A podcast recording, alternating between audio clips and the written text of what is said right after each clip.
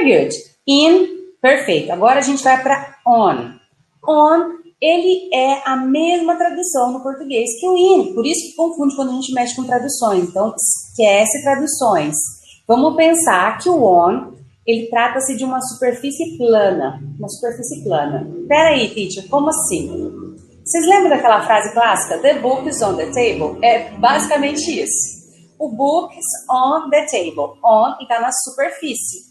Considerando que as superfícies é que a gente usa on, a gente pode dizer que a gente está.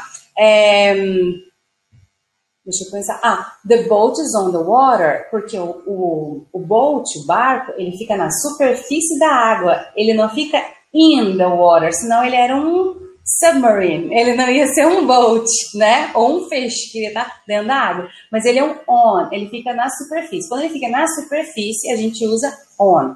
Outra situação para a gente usar on, mas que segue essa mesma regra, é lembrar de endereço. O endereço, quando a gente usa street, a street é plana. Então, o nosso endereço é on alguma street, tá?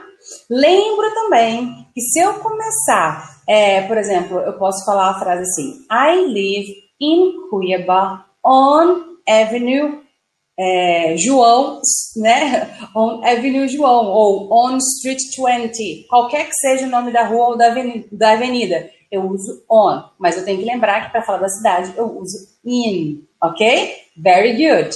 Um, outro exemplo aqui para vocês, ficar mais fácil, ó. I'm in the kitchen, ou seja, eu estou dentro da cozinha. Mas the glass is on the table. O copo está em cima da, da, da mesa, tá? Very good. Então, on, superfície, in, dentro, dentro de limites, datas longas. Ah, e como que a gente usa o on em datas? Né? A gente usa o on em dias específicos ou meses. Então, ou, ou dia da semana. Por exemplo, uh, on Monday I see you. Um, ou I will see you on Monday. Deixa eu pensar outro exemplo.